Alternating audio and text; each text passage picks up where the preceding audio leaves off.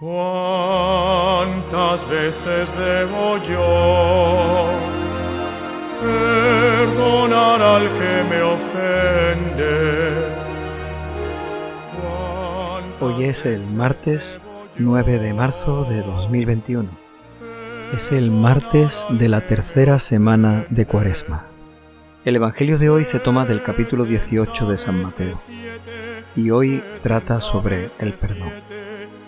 En aquel tiempo se adelantó Pedro y preguntó a Jesús, Señor, si mi hermano me ofende, ¿cuántas veces le tengo que perdonar?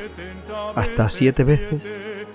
Jesús le contestó, no te digo hasta siete veces, sino hasta setenta veces siete. Y a propósito de esto, el reino de los cielos se parece a un rey que quiso ajustar las cuentas con sus empleados. Al empezar a ajustarlas, le presentaron uno que debía diez mil talentos.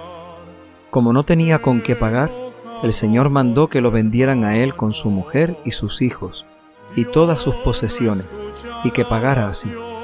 El empleado arrojándose a sus pies le suplicaba diciendo, Ten paciencia conmigo y te lo pagaré todo. El Señor tuvo lástima de aquel empleado y lo dejó marchar, perdonándole toda la deuda. Pero al salir de allí, el empleado aquel encontró a uno de sus compañeros que le debía solo cien denarios, y agarrándolo por el cuello, lo estrangulaba diciendo, Págame lo que me debes. El compañero se arrojó a sus pies y le rogaba diciendo, Ten paciencia conmigo y te lo pagaré todo. Pero él se negó, y fue y lo metió en la cárcel hasta que pagara todo lo que le debía. Sus compañeros, al ver lo ocurrido, quedaron consternados y fueron a contarle a su señor todo lo que había sucedido. Entonces el señor llamó al criado aquel y le dijo, Siervo malvado, toda tu deuda te la perdoné porque tú me lo pediste ¿No debías tú también tener compasión de tu compañero, como yo tuve compasión de ti? Y el Señor indignado lo entregó a los verdugos hasta que pagara allí toda la deuda. Lo mismo hará con vosotros, mi Padre del cielo, si cada cual no perdona de corazón a su hermano. Palabra del Señor. ¿Cuántas veces debo yo? perdonar al que me ofende. ¿Cuántas veces debo yo perdonar al que me ofende? El Evangelio de hoy trata sobre el perdón. Es una enseñanza muy necesaria y muy conveniente en este tiempo de Cuaresma. Por eso este Evangelio se elige para este tiempo comienza tratando el tema desde el punto de vista de la cantidad. ¿Cuántas veces hay que perdonar? Pero la enseñanza de Jesús nos habla de un perdón no de cantidad, sino de calidad. El Evangelio tiene dos partes. La primera parte es una pregunta que le hace Pedro a Jesús. ¿Cuántas veces tengo que perdonar? Y Pedro ya da la cantidad. ¿Hasta siete veces? ¿Por qué siete? ¿Por qué el número de siete veces? El siete se considera el número perfecto entre la cultura de los judíos. De tal manera que Pedro está diciendo que, según su cultura, si uno perdona, perdona siete veces, entonces ha perdonado hasta la perfección. Ya uno ha dado el perdón perfecto. También el número de siete está indicando lo que es justo, de alguna forma, si uno perdona siete veces, está cumpliendo con la justicia, con lo que la tradición y la cultura ve bien.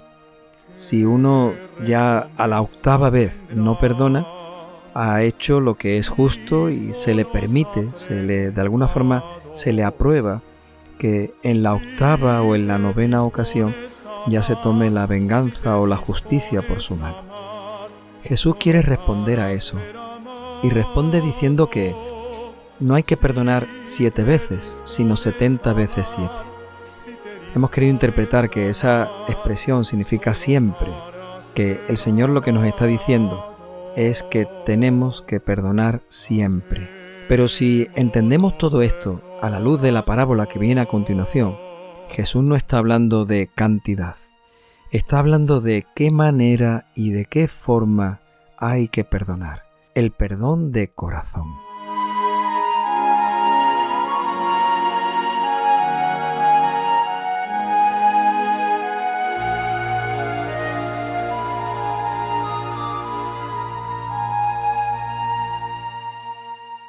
La parábola que Jesús cuenta a sus discípulos en ese momento es muy sencilla de entender y muy fácil de interpretar. Se trata de un rey que perdona una gran deuda a uno de sus siervos porque éste se lo pide.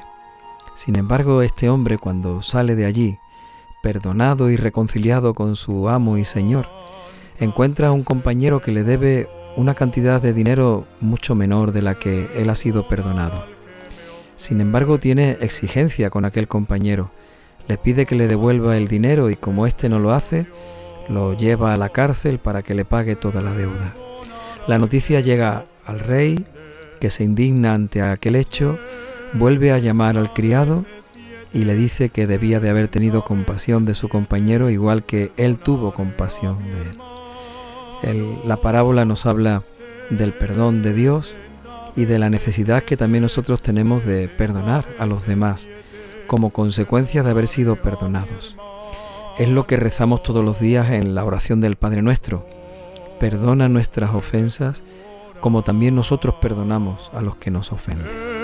Enojado con tu hermano, ¿cómo puedes tú orar?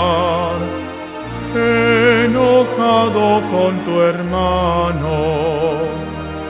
Dios no escucha la oración, Dios no escucha la oración. Pero sin duda que la gran enseñanza de esta parábola y de todo el Evangelio de hoy está en la última frase, en la última sentencia que el Señor pronuncia.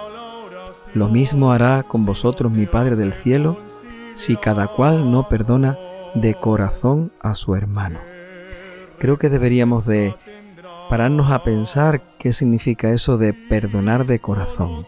Porque nosotros muchas veces perdonamos, pero no sé si siempre el perdón que ofrecemos es un perdón de corazón. No sé si en el perdón de corazón está aquello que nosotros decimos perdono pero no olvido, o he perdonado pero el daño lo sigo llevando dentro, o he perdonado pero cuando encuentro la ocasión o el momento, vuelvo de nuevo a sacar el hecho, el acontecimiento que había ocurrido. El perdón de corazón, eso es lo que debemos de conseguir, debemos de practicar, debemos de reconocer que es lo que Dios tiene con nosotros y pedirle al Espíritu Santo que nos ayude a tenerlo con los demás. Ven Espíritu Santo, ayúdanos a comprender y a descubrir en nuestra vida que hemos sido perdonados que Dios es siempre misericordioso con nosotros.